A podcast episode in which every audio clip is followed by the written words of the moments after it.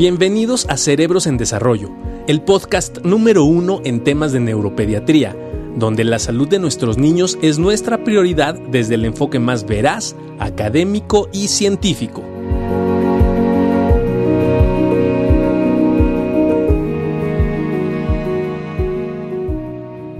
Hola, ¿cómo estamos? Este, ¿Cómo estás, está. Master? Bien, Doc. El día de hoy vamos a hablar de un tema súper interesante sobre el cannabis.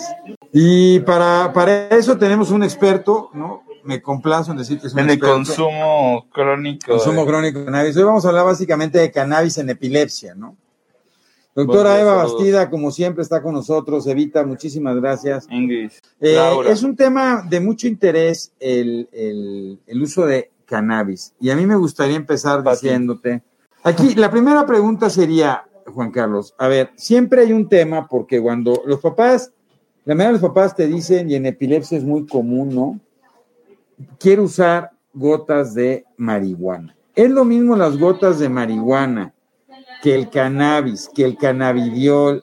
Este, no, Doc, no es lo mismo. Ruth, muchas De gracias. hecho, Cuba. de hecho es importante y le, le hemos hecho ya comentarios eh, de qué, qué pasa con esta, esta parte de las formulaciones de gotitas de, de cannabis primero. No, no es lo mismo hablar de cannabis que hablar de cannabidiol, eso lo hemos platicado Ah, también. entonces en no es lo mismo hablar de cannabis que de cannabidiol que de no lo mismo. Fíjese, qué, qué- qué importante es diferenciar esta parte. Cuando hablamos de cannabidiol, que es lo que utilizamos y que la FDA ha aprobado en un medicamento que se llama Epidiolex, 100 miligramos por mililitro de CBD de cannabidiol para Puro. el manejo de, para el manejo. puro. ¿Y qué, qué significa eso que no tiene THC? Y ahorita pasaremos a esa parte.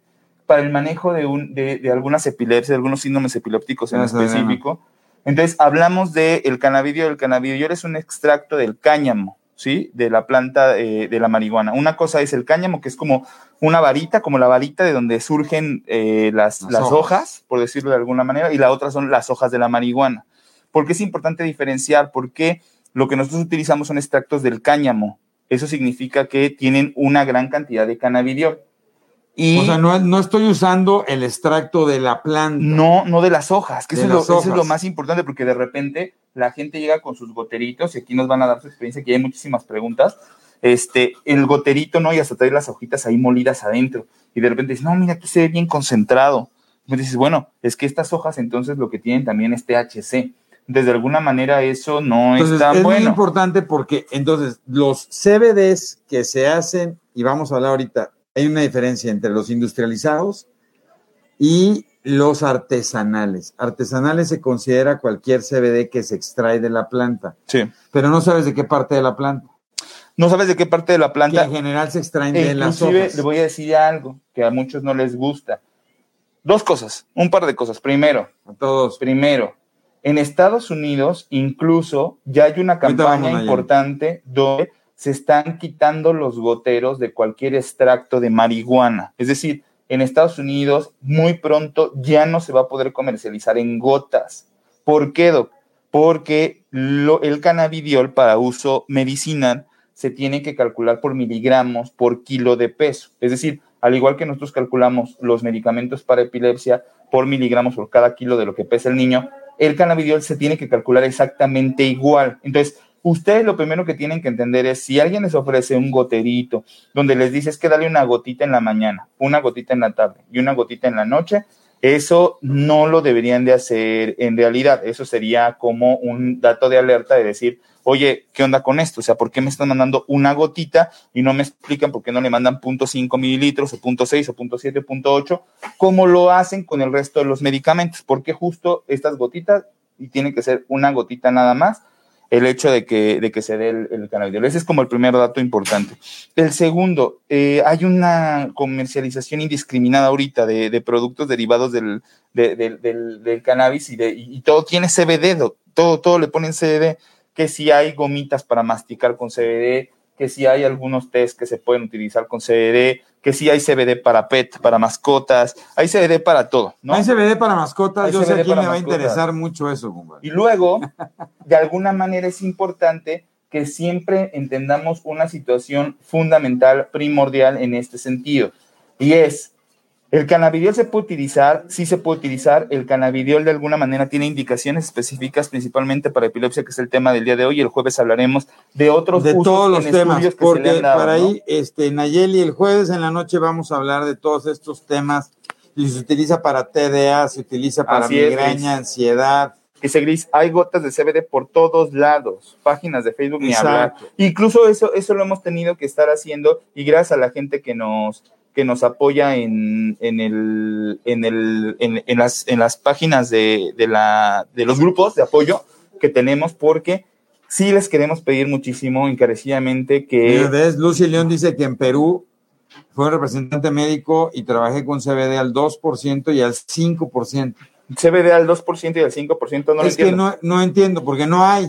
Exactamente, es que Los Lucy- porcentajes dependen del THC, Exactamente, no, no, del del CBD. CBD. Entonces, empezando por ahí, Lucy, ya tenemos un problema, por ejemplo. Y segundo, el CBD se tiene que ma- manejar por mililitros. ¿Cuánto me estás dando por mililitro? 25 miligramos por cada mililitro de aceite, 50 miligramos por cada mililitro de aceite, o cómo es que se está, o 100 miligramos por cada mililitro, como lo hace Pidiolex en Estados Unidos. Que es, que es como la 100 marca, miligramos como- en eh, un eh, es la marca aprobada por FDA. Pidiolex, Ahora, que es un producto inglés que ha hecho todos los estudios para la utilización en le han epilepsia. invertido muchísima lana. Bueno, pero en epilepsia. En epilepsia.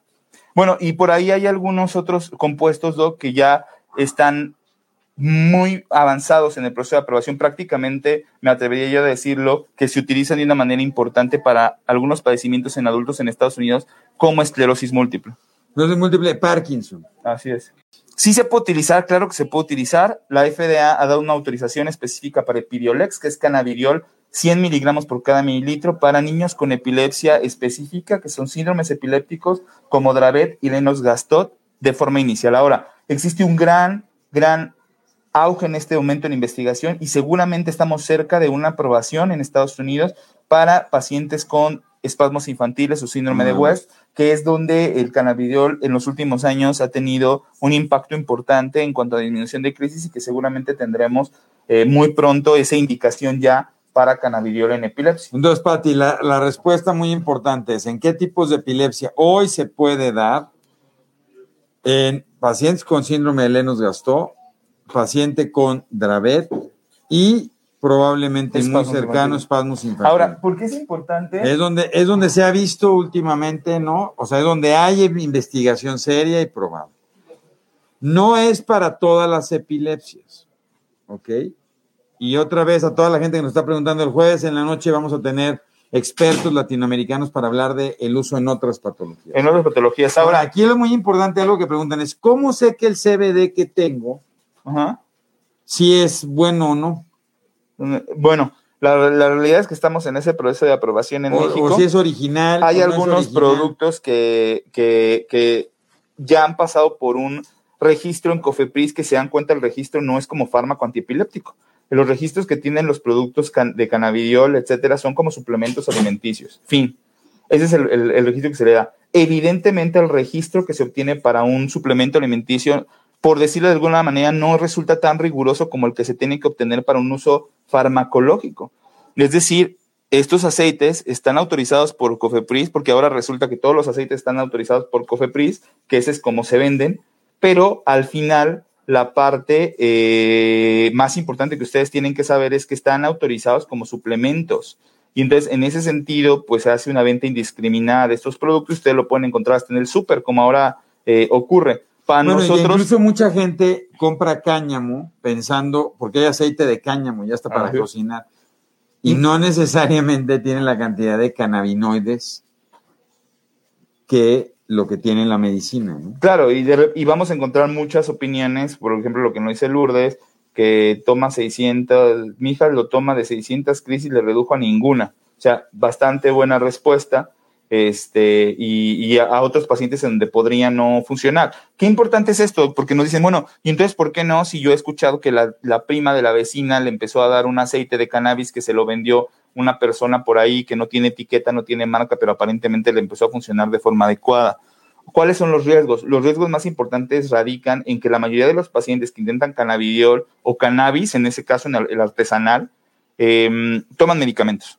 no toman medicamentos antiepilépticos y entonces resulta bien importante Elena, muy interesante. el hecho de entender qué medicamento está tomando y por supuesto que el cannabidiol o el cannabis, si es que se está haciendo de manera artesanal, puede interactuar con sus medicamentos, incrementar los niveles séricos y meternos en problemas de intoxicación o efectos adversos de los fármacos que ya eh, y toman. eso es bien interesante porque no por ser una planta Sí. está libre o exenta de efectos secundarios.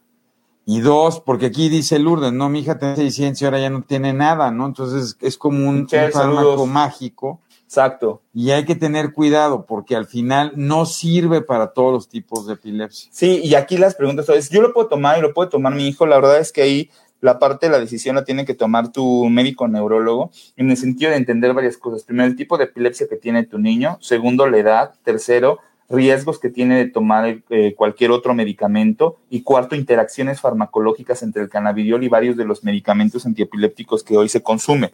De esa manera, eh, es como se puede tomar la decisión de si es un candidato o no para tomar eh, cannabidiol. De ninguna manera, y como viene en el cinto de abajo, son posturas personales. Nosotros tenemos muchas experiencias en pacientes que les va bastante bien con cannabidiol, con, dosis bajas de cannabidiol y que de repente, ¿qué ocurre? Pero a ver, fíjate, porque Astrid dice que él vive en Colombia, le vendieron un CBD en una página, le dio punto cinco, no jaló y dijo ya.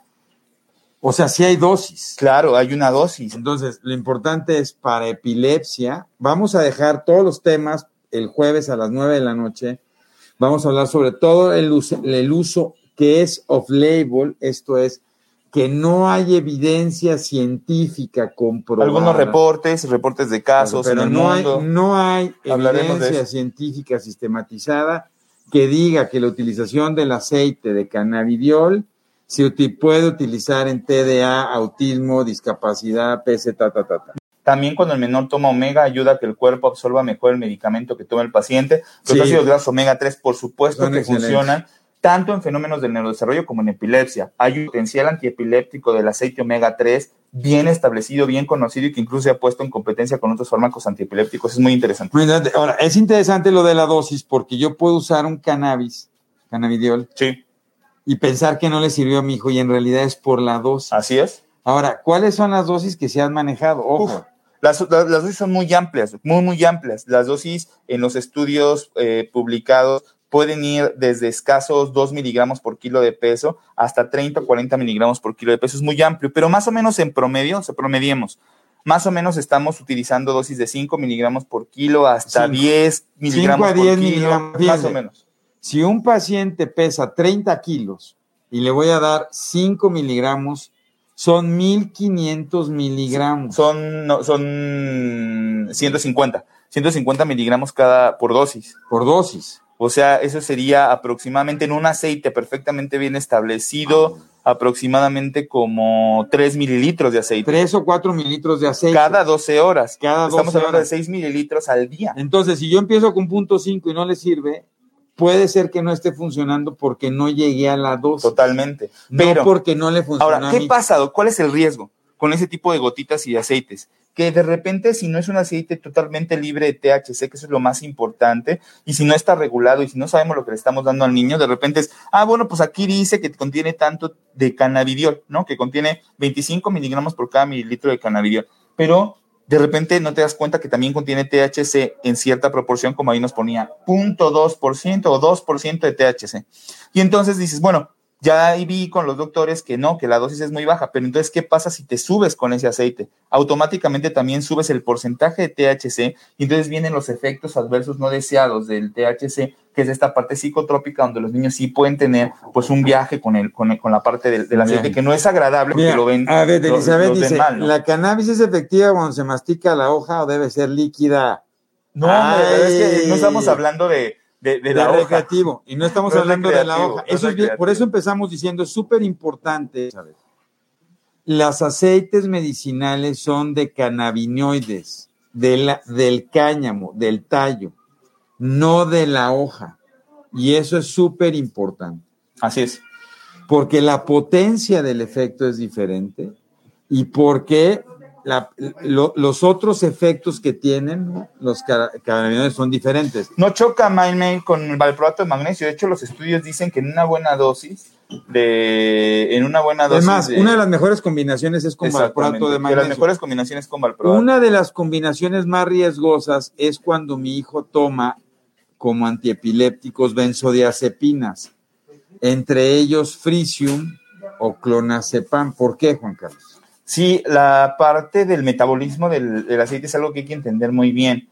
Eh, hay, una hay un metabolismo hepático importante del cannabidiol donde eh, ocupa receptores que también se No, no, no, Elizabeth, no, no, no, no, no, no, no, para eso es este foro, para que puedan Claro, preguntar. Elizabeth, no, no, no, y lo que queremos es aclararlo. Ah, claro. Ahora, existen, existe una importancia, eh, ¿cuál es la importancia? Que de repente compiten por los mismos receptores en el hígado, tanto algunas benzodiazepinas como el cannabidiol. Entonces, de repente, si los das al mismo tiempo, lo que puedes hacer es que se incrementen niveles séricos tanto de valproato, principalmente, como de otras benzodiazepinas, o bien que choquen para poder trabajar sobre el mismo receptor y entonces pierdan funcionamiento tanto el CBD como, el, como la, la benzodiazepina. Y lo que queremos en epilepsia no es eso, sino queremos una suma de esfuerzos de los medicamentos o de los- o de los mecanismos de acción para que funcione mejor en epilepsia. Entonces, de alguna manera es bien importante el hecho de que ustedes sepan, por ejemplo, un paciente que tome valproato más CBD tiene que tener una vigilancia importante de los niveles de valproato en sangre y de las enzimas hepáticas por lo menos cada tres meses idealmente se tiene que manejar de esta manera, ya de forma estructurada, porque sabemos que esta combinación, que es muy buena, el valproato con el cannabidiol, requiere de un seguimiento importante para ver la funcionalidad del, o el funcionamiento del hígado. Este, Claro, luego, entonces es muy importante y la Jessica, toma. saludos. Eh, de- a Jessica, a todos los de Instagram. Y luego Doc, viene esta parte, ¿no? Donde te dicen, bueno, yo lo probé, me fue mal, ¿no? Como hay muchas personas nos comentan, le di 20 gotitas, le di no sé cuántas gotitas y de repente, y de repente, eh, Gaby, lo tiene que ver tu médico. Sí se puede tomar, se puede Sí se combinar, puede tomar, pero hay que combinar, estructurar uno. Nada más hay que, estructurar bien. dividir, hay que separar Hay que las estructurar dosis bien los y hay que estar vigilando. Exactamente. Y, y de repente te dicen, es que le di muy poquito y yo vi como que se mareó mucho, o vi que se reía de la nada, o vi que se ponía muy irritable, ¿no? O sea que tú y yo siempre traemos. Exacto, exacto. O que no podía dor o que, o que no podía dormir pensando en que le iba a dar cannabidiol y iba a mejorar el sueño. Lo cual nosotros Ah, hemos ido Mucha gente da Exacto. canabidiol para, dormir. Bueno, lo dan para dormir, para comer. Hay un grupo incluso de, de Ah, colegas ¿También lo dan para comer? pediatras, de colegas pediatras que, que se han dedicado incluso a la venta de cannabidiol y por ahí si hay alguien enterado sería muy interesante saber si algún me- alguno de sus médicos le ha vendido el, el aceite, llévate tus gotitas y Para que dásela. mejor. Claro, entonces, ¿para qué? Para que coma mejor, para mejorar el sistema inmunológico, para que duerma mejor, para que no esté tan irritable, para, o sea, hay una serie de, de situaciones donde creo que Doc, esta es una curva de aprendizaje muy importante con cualquier situación que dé esperanza de, de- de curabilidad. O sea, ¿qué pasa? De repente se empezó a sonar tanto, no es que el cannabis ayuda para la epilepsia, la puede resolver y casos milagros de niños que convulsionaban muchísimo y de repente lo dejaron de hacer que de repente evidentemente la gente quiere tener acceso a esos tratamientos para que los niños estén mejor y que realmente la epilepsia se controle por completo. Pero resulta que no es así. O sea, hoy que conocemos y después de 2016 para acá que tenemos manejando eh, cannabidiol, podemos decirle claramente a las personas que pasa lo mismo que pasa con muchos fármacos antiepilépticos. Hay fármacos antiepilépticos que le funcionan perfecto a este paciente, pero hay otros que no le funcionan prácticamente para nada. Entonces, de alguna forma es importante el poder establecer cuál es el mejor candidato para recibir ese tipo de tratamientos, pero sobre todo, qué es lo que le tenemos que vigilar en cuanto a los efectos adversos, ¿no? No, aquí lo que es muy importante este, es, o sea, que dice, uso del cannabis artesanal, pero me ha dado buenos resultados, por lo menos eso creo. ¿Cómo hago para saber si le está funcionando? eso, a- en epilepsia es muy, es muy, es muy fácil. Tengo mi hijo, le he dado cuatro o cinco fármacos antiepilépticos, tiene, nos gastó, no responde. Le doy un aceite y de 30 crisis al día, hoy tiene 20 o tiene 5, resultó. Sí, que, que, que, que- que aquí su pregunta y lo que le preocupa a ella es que le está dando cannabis artesanal. Bueno, volvemos a lo mismo. O sea, es como caminar, para nosotros en medicina es como caminar en un, en, en- un sendero sin luces y con los, y con los ojos tapados, No. ¿no? O sea, no sabemos la dosis que le estamos dando y cómo pueden estas dosis interactuar sobre sus medicamentos. A nosotros, bueno, no sé, doc, le- le- me, me ha pasado en algunas ocasiones que tengo un paciente bien controlado con epilepsia y de repente por X o Y circunstancia los papás inician con aceite de cannabis, ¿no? Y te dice, ¿sabe qué le inicié el cannabidiol? Porque mi primo me dijo que tenía alguien que le surtía, ta, ta, ta, No, ta, bueno, ta. y no solo es por la epilepsia, sino el Sí. cannabis de repente se está usando por los otros procesos que se piensa que puede mejorar, Exacto. que mejora la cognición, que mejora la conducta, que mejora el sueño. Entonces, por eso, lo primero que se tienen que fijar es que su cannabidiol tiene que decir cuántos miligramos trae por mililitro. Eso es bien importante. Y que esté libre de THC, Dos, que esté libre de THC. lo cual lo encarece demasiado, lo cual hace que el cannabidiol sea un producto caro, que no sea barato. De hecho, si ustedes tienen acceso a algunas gotas que sean muy económicas, ojo con eso, porque al final existe este proceso de autocultivo y de que yo puedo hacer mi propio aceite y de que si yo escojo una, una especie de semilla específica para, para poder manejar ese tipo de, de, de- de- epilepsia y demás, pero no estamos en ese punto todavía en México. O sea, la regulación ni siquiera se ha establecido para poder decir que genéticamente las, la- las semillas se estén conservando de forma adecuada, que no tengan ninguna alteración en su estructura genética, que podamos estar seguros de la cantidad de CBD y de THC que tiene cada una de las semillas. No estamos en ese punto aún. Por lo tanto, los productos que vienen libres de THC pasan por un proceso eh, que, que no está bien decirlo, que es como, no, es- no es un proceso de purificación, sino es un proceso donde se extrae la mayor cantidad de THC para dejarlo 100% libre de THC y solamente manejar el cannabidiol, lo cual te da seguridad cuando empiezas a subir mililitros, porque el paciente empieza a encontrar mejoría con el cannabidiol y entonces empiezas a ajustar mililitros, mililitros, mililitros para arriba y entonces te da la seguridad de que el paciente no va a tener los efectos que provoca el THC. Eso es muy importante, pero Mm. eso lo encarece. Ese proceso de, de- Ah, de mucho quitar el caro. THC lo hace No, caro. y Gaby, y totalmente, o sea, puede ser el CBD, o sea, esto no quiere decir que el CBD no sea un buen producto, un buen fármaco contra las crisis. Y Sí, lo hemos visto. Sí, Gaby, acá habrá que ver, por ejemplo, la respuesta para Gaby es sí, qué bueno que han disminuido las crisis, pero ¿está segura que su hígado está funcionando bien y que no tienes interacción con los fármacos antiepilépticos?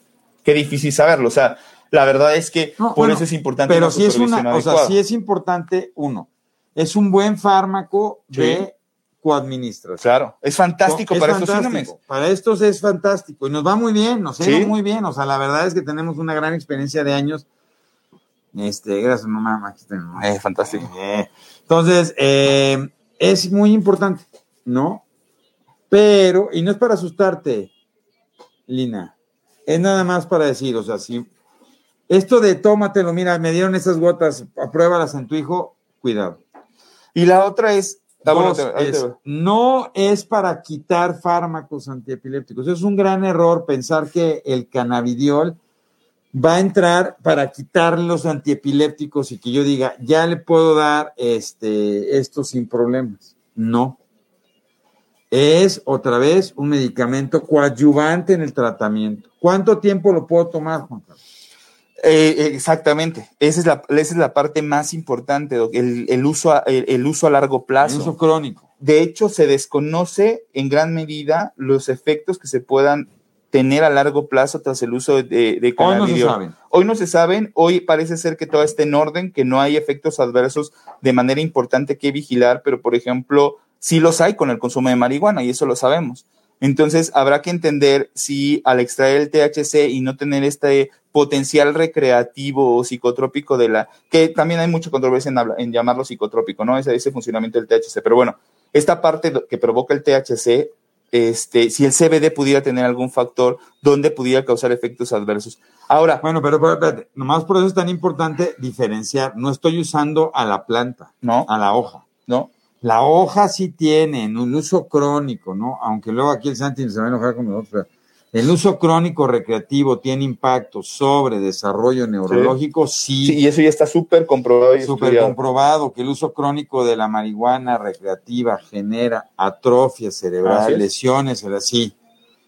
Pero esto es del cáñamo, por lo tanto, en teoría no tiene esos impactos a largo plazo y los efectos no se han visto.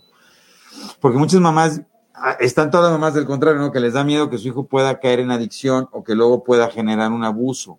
En general, como es del cáñamo y la potencia es menor y va sobre otros factores, no tiene en teoría este potencial y además porque no tiene THC. Claro, y la, la otra es, es importante dos cosas, Doc, dejar de Mira. pensar Cualquier niño con Eh, eso puede iba. tomar. Fíjese, dejar de pensar que, la, que el cannabidiol es como esta parte milagrosa, no es un producto milagro, es un producto que se tiene que utilizar con responsabilidad y que puede interactuar con los fármacos antiepilépticos, porque ya el cannabidiol en sí tiene un potencial antiepiléptico muy interesante sobre los canales de sodio, que es a lo que nos dedicamos nosotros, a investigar cómo puede favorecer la epileptogénesis, cómo trabaja sobre las neuronas y cómo puede favorecer el hecho de que disminuya la excitabilidad entre ellas. Eso nos dedicamos nosotros, porque de repente la gente dice, no, es que yo ya lo probé y le pongo dos gotitas de una marihuana que me dio tal persona y que es autocultivo. Y Fantástico, pero nosotros nos vamos a la parte que nos interesa, que es la parte neurobiológica. Y neurobiológicamente sabemos cómo funciona, pero también cómo interactúa con otros fármacos antiepilépticos, que esa es la parte más importante. Segundo, no nos está indicado para cualquier tipo de epilepsia. De hecho, jamás empezaríamos a tratar epilepsia con cannabidiol. Exacto, no, no está todavía. Bueno, no sabemos. A lo mejor en cinco años vamos a llegar a eso. Aquí lo importante es, hoy la evidencia no te da para que sea un fármaco de primera línea. No es de primera línea. Eso, eso, no es eso para tiene- es- empezar. ese es la- el Laura, punto. no podemos hablar de marcas. Solamente lo importante es que revisen que la marca eh, contenga la cantidad de miligramos y se sea puro. Sí creemos que también, así como hay toda esta serie de situaciones, ha habido empresas que han abusado con costos altísimos, ¿no? Diciendo que son los únicos y son puros y, y esto genera también una escasez terrible, porque son productos carísimos. ¿no? Así es. De hecho, ese es el problema, que, el que- acceso que Y, y- y que dicen que tienen estudios. a todos, todos tienen, Todos estudios, tienen y todos están autorizados por Cofepris o todos son de laboratorio, como nos ponen ahí. Toma, pero es de laboratorio. ¿De qué laboratorio? Que nos digan, porque la realidad es que las marcas que nosotros conocemos, que han pasado por un proceso de certificación adecuado para poder ser administrado, moléculas de señalización redox. Uf. Este, ¿cómo se llama? Que, que ahí va sobre Existe- la situación de anti- antioxidante. Es que hay una, una, una situación tan, tan interesante, ¿no? En, el- en la liberación de ese tipo de productos que ahora, Doc, ya son eh, compuestos para proteínas, para, para la suplementación, que son compuestos grasos para intentar disminuir la oxidación, que son compuestos de cannabidiol para intentar mejorar el, el, el ambiente neuronal y mejorar la parte de liberación tóxica. fíjate, es que yo, nosotros, nosotros entendemos, ¿no? Que hay como esta gran tendencia a tratar de no utilizar medicamentos alópatas o fármacos o químicos, como llaman, ¿no? Porque hay una señora que dice, mi hijo tiene, mi hijo tiene este autismo y quiero probar este tratamiento. Y le dices, ¿ya probaste los fármacos? Y dice, no, pero sí quiero probar cannabis, sin entender que el cannabidiol también es un medicamento y también tiene riesgos. Claro, y, y fíjese, no, no hablamos mal de, de- de- de- del, del cannabidiol, la verdad es que, y, y lo voy a decir porque aquí están Selene. las partes pasando, ¿no? Y hay un grupo de compañeros pediatras y neurólogos pediatras que Ujú. no creen en la parte del cannabidiol y que reciben muchas críticas y para todo lo quieren utilizar y dicen que todo lo utilizarán. Este, pero al final, eh, no, no, de ninguna manera podemos hablar, o sea, por lo menos yo soy consultor para una de las marcas de, de, cannabidiol en México. Entonces, de alguna manera nos hemos tenido que poner del lado científico de la parte eh, eh, médica del cannabidiol bajo estudios de investigación y poder decir, sí te funciona para esto, pero tampoco te metas en rollos de que vas a curar eh, el, el cáncer, ¿no? Como los, los, los documentales que hay en Estados Unidos y que ahora ya están disponibles en México, en Netflix, ¿no? Documentales donde les dieron cannabidiol y, cana, y cannabis y se dieron cuenta que disminuía el, les podía disminuir el volumen tumoral y empezaron a estudiar y todo este rollo eso está muy, muy verde todavía. O sea, no podríamos nunca hablar de un potencial de curabilidad a través de esto. Se ha utilizado por cientos de miles de años, sí. Y, ha hay un tenido buenos sistema efectos, cannabinoide, ¿por claro, qué pregunta? Claro. Ahora- Alejandro, Alejandro, ¿qué opinan del uso de cannabidiol mezclado con cannabigerol para el Alex Olmos? Ah, ¿De el buen? Alex, que, que- que- que también es algo este, restrictivo con la situación del cannabidiol, el buen, el buen Alex. No sé, Alex, cómo te ha ido. No sé, Alex, cómo te ha ido y para qué lo estás utilizando. Hay algunos estudios y sobre todo la, la potencialización que buscas para síndrome de Dravet eh, puede ser algo muy interesante. Y dice Alex, vale mencionar que el cannabidiol tiene efectos sobre la inflamación neuronal. justo sobre lo que comentaban acá, esta parte de, de- oxidación de radicales libres, sobre la parte de liberación de calcio a nivel, a nivel este, extracelular y demás. Nosotros eh, tuvimos la oportunidad de escribir un, un libro con el doctor Barragán sobre dieta cetogénica y en uno de los capítulos contam- contemplamos eh, la experiencia que tenemos en el uso de dieta cetogénica y cannabidiol. Y decíamos y postulamos en este libro de, de Permanger la posibilidad de tener esta interacción a través de los ácidos de cadena media y cadena larga, porque al final de cuentas, eh, de los ácidos grasos, porque al final de cuentas el cannabidiol viene envuelto en moléculas grasas, que es a través del aceite que se da.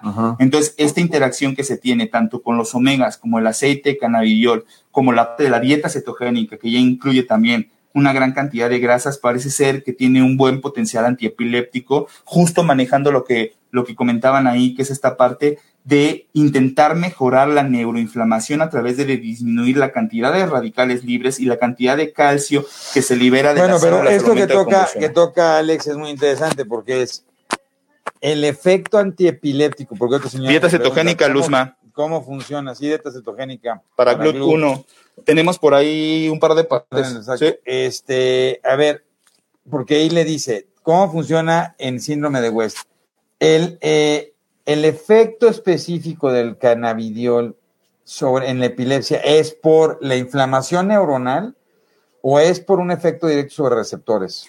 No, el, efecto directo sobre las grandes corrientes de sodio, ¿no? Que se llevan a cabo en un eh, cerebro que está hiperexcitado por epilepsia. Ahí es donde el cannabidiol ha tenido grandes eh, resultados. Existen dos posibilidades. Una es que antes se pensaba que tenía unión a CB1 y CB2, que son receptores específicos. Hoy sabemos que la unión es a través de una proteína específica tipo G y que eso permite entonces que el cannabidiol tenga un mejor resultado a través de los canales efectivamente o principalmente de sodio. Hay otra participación sobre calcio, etcétera, pero el sodio es lo más importante. También sobre calcio. Por eso, Por eso se piensa que funciona en West. Y, también en Dravet, que en Dravet la mutación viene sobre el eh, SSA, eh, SSAN1. N1, que es sobre sodio. Sobre sodio. Y West es sobre calcio, porque pareciera, eh, y entonces eso abre la posibilidad de también trabajar sobre otros fenómenos de epilepsia como las ausencias, que no se ha utilizado porque al final ahí se puede pero muchas gracias, Alex. Pues espero que sigas aquí este, apoyándonos. el doctor Alejandro Olmos, excelente neuropediatra de la ciudad de Cuernavaca, Morelos. En Cuernavaca. Además de ser un buen amigo,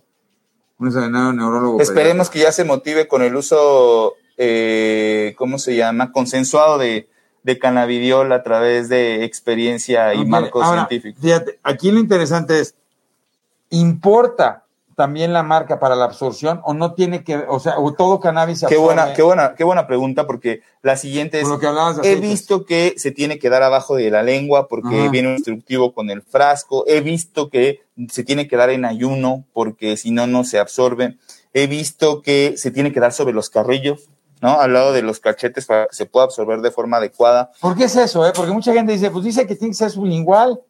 Sí, la parte de la, de la aplicación sublingual, sobre todo, se, se, especifica por las marcas, por la, por la, por la, la, gente que viene del aceite. Hay, hay cierta absorción a nivel de la mucosa oral, eso es una realidad. Sin embargo, la principal absorción es a nivel intestinal, ¿no? Entonces, sí es como el resto de los fármacos antiepilépticos, que de repente te dicen, bueno, estaría ideal que el estómago estuviera vacío para que el fármaco se pudiera absorber de mejor manera, Sí, esa es una realidad. Y depende. Depende del fármaco y de, y de su acidez y de una serie de cosas. Gracias, Elene, gracias. Qué bueno que estás contenta. Eh, que, eh, eso es importante, Doc. Sí, ¿qué, ¿qué puede ser recomendable? De repente, que dejemos un espacio a lo mejor entre los alimentos, es decir, que a lo mejor no lo consuma al mismo tiempo que consume algunos alimentos, sino dar un espacio de unos 45 minutos, una hora después de comer o antes de comer, con el fin de que sí demos oportunidad de que el aceite pudiera reabsorberse de forma adecuada. Ahora, por ejemplo, esta situación, rápido, rapidísimo nada más, para la parte, por ejemplo, del sueño, ¿no? Este, lo que pasa es que no, no, no, ahorita lo vamos a, a, platicar, pero por ejemplo, esta parte, vamos a tocar lo que dice Alex hablen de la dosis de cannabidiol en epilepsia, en autismo, ¿no? O sea, no hay una dosis de cannabidiol en autismo. O sea, no habría ni siquiera por qué tener una indicación clara para autismo. Más bien, ahí es donde se presta para confusión para los papás. Porque entonces empiezan los papás a decir, bueno, yo quiero tomar, que mi hijo tome cannabidiol para autismo, ¿bajo qué marco? O sea, ¿para qué lo necesitas? ¿Para modular mejor la parte de irritabilidad? ¿O para qué es lo, que, lo que lo vas a ocupar?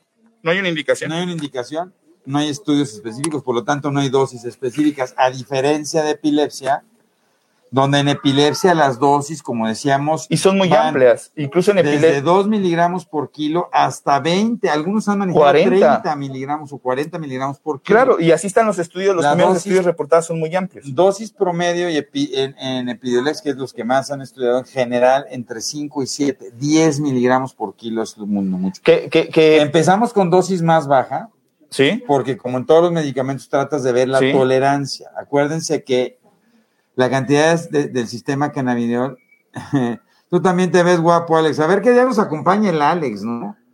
Que desde que es guapo ya este, graba sus discos. ah, sí, Tiene un disco, canta muy bien Alejandro Olmos, además de ser un excelente. lo vamos, lo vamos a buscar en, en Spotify. Entonces, esclerosis tuberosa, Laura. ah, muy buena, muy buena. Aquí lo importante es para qué lo estás usando, para el control de la epilepsia o lo estás utilizando. Fíjense que, que tuve, tuvimos la oportunidad de presentar un trabajo Gracias, eh, eh, recientemente en Estados Unidos de dieta cetogénica con el doctor Barragán en una corte de pacientes que estamos siguiendo y nos impresionaba, Doc, y creo que ya lo hemos comentado en otros lives, cómo ya prácticamente el manejo de epilepsias refractarias, por lo menos en Estados Unidos, ¿no?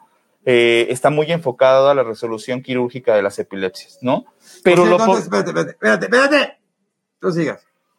No se pierdan, síganos en YouTube, sigan nuestros videos en. YouTube, todo se queda grabado en Spotify, en eh, Himalaya. si no, si no, Junue nos regaña. Exacto, nos regañan. Por favor, síganos en nuestras redes. Síganos en todas las redes sociales, Cerebros en Desarrollo, en todos lados. Saludos hasta Chile, en Herida. Entonces, y lo poquito que hay de investigación ahora, Doc, en el desarrollo farmacológico para control de las epilepsias es cannabidiol.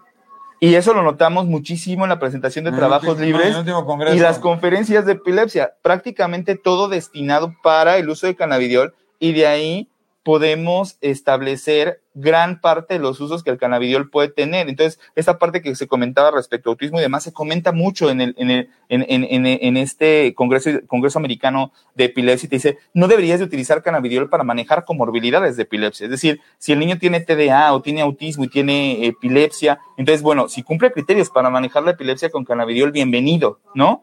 Pero de ninguna manera buscando el manejo de, de la comorbilidad dentro de la epilepsia. Ahora, son marcos ¿Sí o que no? se quedan abiertos. se Alex, quedan abiertos. el jueves te esperamos a las 9 de la noche. Ya está el Alex Olmos listo para que lo vean el jueves a las 9 de la noche, ¿no? Perfecto. Lo invitamos con el Excelente. Orlando Carreño. Este. ¿Dónde puede conseguir? Mirta, Cannabis, pues con tu. con tu médico. Acude con tu neurólogo pediatra, acude con tu psiquiatra, por favor. Coméntale y que él te diga el, el medicamento, el mejor medicamento. Lo único que es importante es, el artesanal no está indicado. Yo Creo que, Totalmente. creo que eso es muy importante, el artesanal no está indicado. Dos, mucha gente lo ha dicho, ¿no? De que esto, pues mejor me lo, me lo- me lo fumo, ¿no? Para ausencia no hay estudios, Lucero, pero por el mecanismo de acción pareciera que pudiera ser. Ahora, yo te voy a decir una cosa, Lucero, ¿por qué no se ha hecho en ausencias, por ejemplo? Claro. Porque en ausencias hay un tratamiento tan eficaz, tan increíble, en la gran mayoría de las ausencias, que no necesitas explorar. Saludos, Adri. Fíjense qué importante es, porque al final podemos decir, y, y- y- cómo podemos tener una justificación nosotros, y de repente es, es que hay un artículo que dice que en ausencias puede funcionar bien, y cuando revisas el artículo, pues son reportes de casos, experiencias anecdóticas y, y demás. Entonces, igual que en autismo, igual que en TDA, o sea, si, se, ponen a bus- discapacidad. si se ponen a buscar información, la van a encontrar Claro. respecto a un grupo pequeño de pacientes tratados con No, pero, digo, a mí lo más importante es que tú puedas platicar con tu médico. Exactamente. que tu médico te diga, cuando nosotros estamos tratando epilepsia, no solo tratamos si es una crisis focal o una crisis generalizada, también tratamos la comorbilidad. Dependiendo de las comorbilidades, gracias Jesús. ¡Ah, Elian! Perfecto. Ahora, la, pre- la respuesta a esto es, ¿por qué hay tan poca generación de investigación sobre cannabidiol?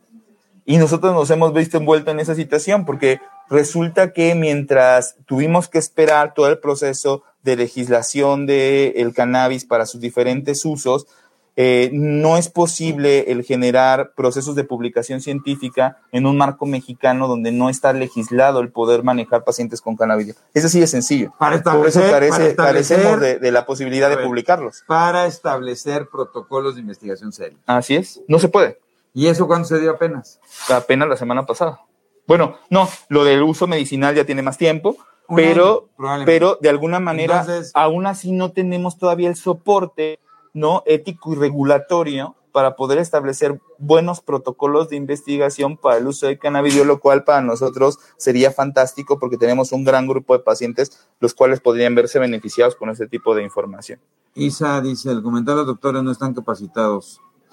Bueno, por eso es importante, lo platicas con él, ¿no? Y entonces, si tú ves, y el doctor lo que tú esperas es que sea que sea un doctor que tenga un marco que tenga un una, una rigurosidad científica adecuada, ¿no? Y que te diga, mira, según lo establecido en esto, en aquello y demás, bajo sustento científico adecuado, bajo la toma de, de decisiones científica, por supuesto que se puede. Te voy a decir una cosa, Lourdes. Fíjate que porque dice, ¿cuándo es mejor tomarlo? En general, yo les voy a decir mi experiencia.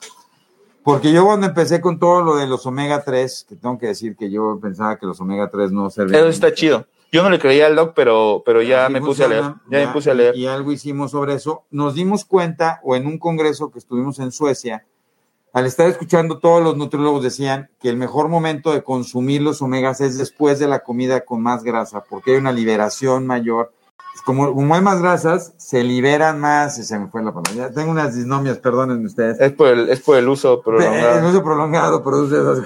Entonces, eso hace que se absorba mejor, como bien decía, el cannabidiol viene envuelto en aceite.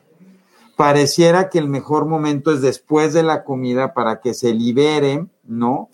Este, estas sustancias que llevan a la degradación de ácidos grasos y entonces se pueda degradar y absorber más rápido, sobre todo en la primera o segunda región del intestino delgado, que es donde pareciera que tiene un mejor procesamiento. Totalmente. No hay estudios que avalen este comentario. Pero de todas formas, el jueves no se pueden perder porque se va a poner buenísimo ah. y nos van a escuchar debatir con conceptos claros, y realmente comprobados científicos para pues, poder posturas, ¿no? posturas, posturas buenas. Que a nosotros, al final de cuentas, nos toca hacer este filtro para ustedes, nada más, para decir, ok, esto es real, no es real, tiene un componente o un marco donde se ha podido utilizar, ya lo dijimos, sí, en epilepsias específicas, eh, aprobadas para poder utilizar el cannabidiol, donde se ha visto que tiene buena respuesta. Tengo niños con Dravet, donde el cannabidiol se ha convertido en un cambio de vida radical para ellos a partir de su uso, por ejemplo. Y también tenemos niños con Lennox, que ha sido fantástico. Con West, o sea, con West tenemos varios pacientes que han tenido una y con dieta también. muy fabulosa. Eh, si yo tengo mi médico me dice que no tiene experiencia, yo lo que les recomiendo, por lo menos en México, a la gente latinoamericana se puede meter a la página de la ILAE, que es la Liga Internacional contra la Epilepsia. En cada país hay un capítulo que se llaman capítulos de la Liga Internacional contra la Epilepsia. Pero entonces se pueden meter y en cada capítulo pueden encontrar los médicos que están insertos en esto. En México, el doctor Juan Calixto Hernández, actual presidente de la Sociedad Mexicana de Neurología Pediátrica. Ahí está un panel, está un calendario, está un, ¿cómo se llama? Un directorio y busquen médicos o entren al capítulo mexicano de la Liga contra la Epilepsia, que se llama Camelice. total, total. Y ahí pueden encontrar gente de esto. Y aquí lo más importante es de tomar, antes de tomar la decisión de poder o no decidirse sobre un tratamiento de, de cannabidioles con su, neurólogo. Su neurólogo tiene que estar capacitado, tiene que estar enterado y actualizado sobre estos temas importantes, porque así es como la medicina tiene que ir transformando los procesos de tratamiento en cada uno de los niños. Entonces, consúltelo bien con su neurólogo, vea los pros, vea los contras, vea los riesgos, y él será el más indicado para poder definir si su paciente es un candidato para ese tipo de tratamientos y junto con todos sus medicamentos. Pues muchas gracias, les mandamos un fuerte abrazo, lo mejor. Cuídense. Bye bye.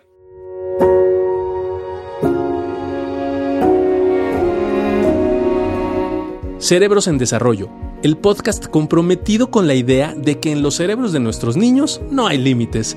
Síguenos en nuestras redes sociales. En Facebook nos puedes encontrar como Neurología HIM, en Instagram como arroba Neuropedia HIM nuestra página web es cerebrosendesarrollo.com y si tienes cualquier duda o comentario, por favor escríbenos al correo electrónico cerebrosendesarrollo.gmail.com. Si este episodio crees que le puede ayudar o servir a alguien, por favor compárteselo. Le podrías estar ayudando mucho más de lo que te imaginas. Nos seguimos escuchando.